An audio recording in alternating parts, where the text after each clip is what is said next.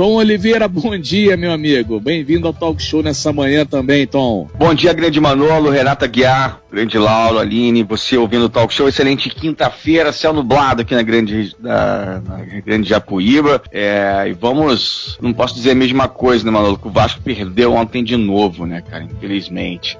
Mas vida que segue, é assim. É a pandemia esse ano, tá tudo muito estranho. As pessoas não estão nem assistindo futebol, só o Manolo que lembra esse negócio aí, tudo de que o Flamengo ganhou. As pessoas não estão nem para isso, Manolo. O pessoal tá ligado do que vai acontecer no mundo da política, de eleição, essas coisas, já que tá todo mundo na correria aí em Angra dos Reis, Mangaratiba, Paraty e lá em Brasília também, que a coisa tem sempre alguma novidade. Ontem, por exemplo, o plenário do Senado aprovou.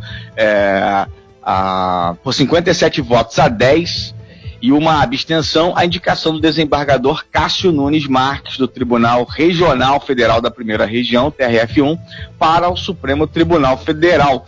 O Nunes vai assumir, vai entrar na vaga do é, o decano da corte, né, o Celso de Mello, que se aposentou. Ele poderia ficar até novembro, mas aí alegou questões de saúde, saiu antes, aí a cadeira está vazia, não pode ficar vazia no Supremo Tribunal Federal. E ontem, então, o Cássio Nunes Marques foi aprovado aí é, por 57 votos a 10, isso no plenário em uma abstenção. Nunes foi indicado pelo presidente Jair Bolsonaro para ocupar a vaga aberta com a aposentadoria, como eu disse, do Celso de Mello, que deixou a corte poucas semanas antes de completar a idade limite para ocupar o cargo, né, de 75 anos. Aí o, o, o Nunes pode ficar até 75 anos lá no STF. Tem muita gente que acha que isso é um absurdo, né? Que há muito tempo, aí o cara pode ficar lá, enfim. Muita gente acha que tem ministro que faz um monte de bobagem, toma umas decisões meio estranhas tal, que não deveria ser assim. Mas o fato é que a regra é essa.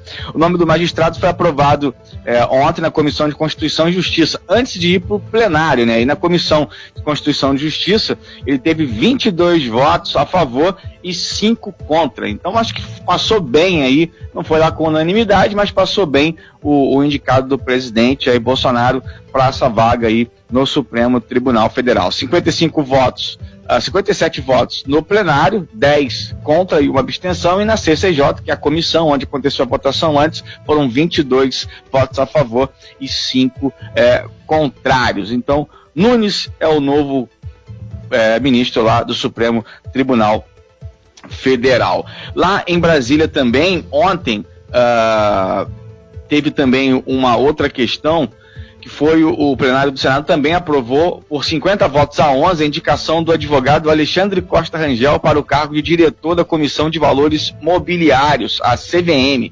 Com a confirmação da indicação do presidente Jair Bolsonaro, Rangel terá mandato no, no órgão até 31 de dezembro de 2024. Rangel assumirá a vaga no cargo de direção após término do mandato de Carlos Alberto é, Rebelo Sobrinho. Então, essa é mais uma, uma mudança lá também, mais uma indicação do presidente Bolsonaro. Provavelmente você nem sabia disso, mas são algumas mudanças importantes. Aí quando a gente fica sabendo muito dessas questões quando o cara faz uma merda grande, né? Aí aparece em mídia nacional, tal, você vai ficar fica sabendo quem é o cidadão. Mas o fato é que essas mudanças acontecem. Então foi aprovado ontem, ó, só quem aprova é o Senado, os senadores, os caras que votam, os caras lá que dizem, ó, tá aprovado. Então por 50 votos a 11, o advogado Alexandre Costa Rangel vai assumir também o cargo de diretor da Comissão de Valores Mobiliários. Para encerrar, pessoal, a Secretaria Nacional de Políticas sobre Drogas do Ministério da Justiça e Segurança Pública é, informou ontem que de outubro é, de 2019 até outubro desse ano, foram arrecadados 35 milhões com a venda de bens dos traficantes em 94 pregões. 94, uh, 35 milhões de reais, viu?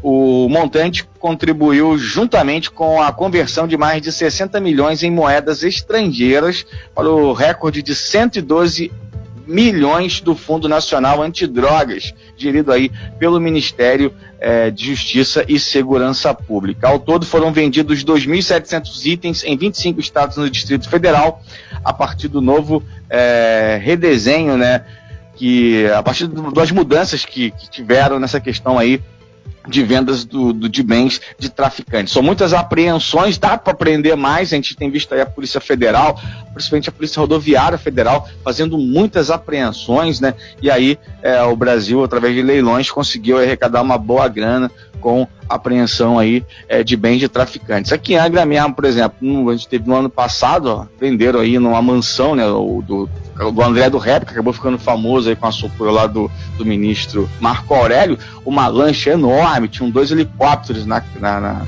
na mansão, enfim. Então são bens que custam muito dinheiro, né? E aí é, tem essa informação do Ministério da Segurança Pública o Brasil, então, arrecadando aí foram para o Fundo Nacional de Antidrogas 112 milhões. 8 e 18 é isso, pessoal. Se vocês quiserem falar alguma coisa, mais um abraço, avante. Obrigado, Tom, pelas suas, suas informações aí. E fica a certeza aí que, independente do que o presidente nomeia, indica, ou qualquer outro termo que você queira usar, cabe ao Senado, cabe à Câmara fazer todo o estudo, debater, e 10 horas de sabatina é um horário bastante considerável. E isso é importante deixar o registro.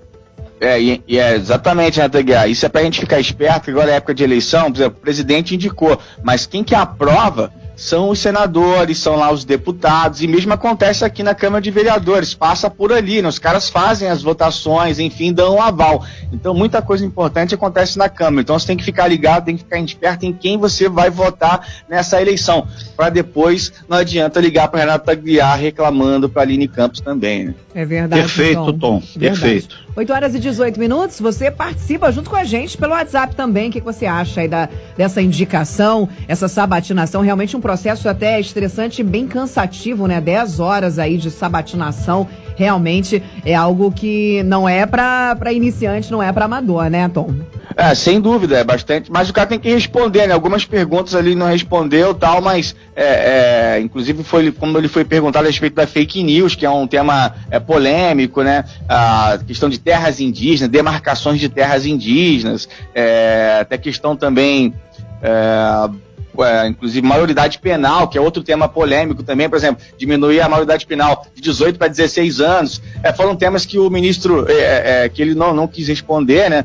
É, enfim, mas segundo ele, em razão da, da norma lá contida no, uh, no inciso 3 do artigo 36 da Lei de Organização da Magistratura Nacional, uh, e ele disse que não tinha condição, na, na condição de magistrado, não tinha condição de emitir nenhuma opinião sobre o processo que esteja é, na relatoria de um outro é, membro do Poder ju, é, do Judiciário. Por exemplo, do fake news está na mão lá do juiz Carequinha, o ministro Alexandre de Moraes, né? Então ele falou que não poderia opinar a respeito disso, tal, enfim. Aí saiu ali bem, tal. É, isso é importante, Tom, porque isso mostra que isso e ele é um cara inteligente, graduado, foi indicado porque é competente, obviamente, né? E vai mostrar isso ao longo de, de, desses próximos anos. É importante a gente eh, tomar isso como exemplo quando a gente não tem conhecimento de alguma coisa. Não é pecado a gente ficar calado para a gente não falar besteira, né? Porque às vezes quando a gente não domina um assunto, é melhor a gente apenas escutar ao invés de falar coisas que a gente não sabe do que está falando. Fica até mais bonito, inclusive, né, Renato?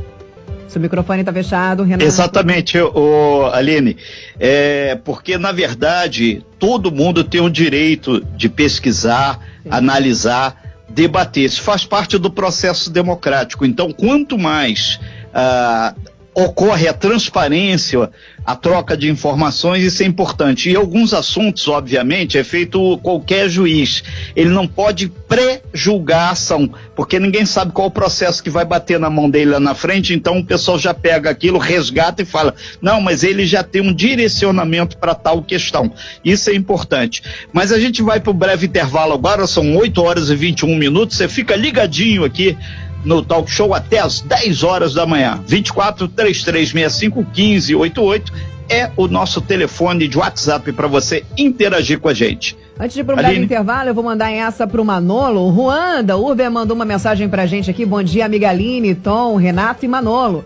Flamengo ganhou de novo, Vasco perdeu. Tudo normal no Rio, segundo o Juan do Uber. Beijo para você, Juan. É, Bom normal. trabalho para você. Tá vendo, Manolo? Você fica excitando as pessoas a falarem sobre essa questão do Flamengo. Fico recebendo piadinha o dia inteiro por aqui. 8h22. Breve intervalo e já já voltamos. Você bem informado. Talk Show. A informação tem seu lugar.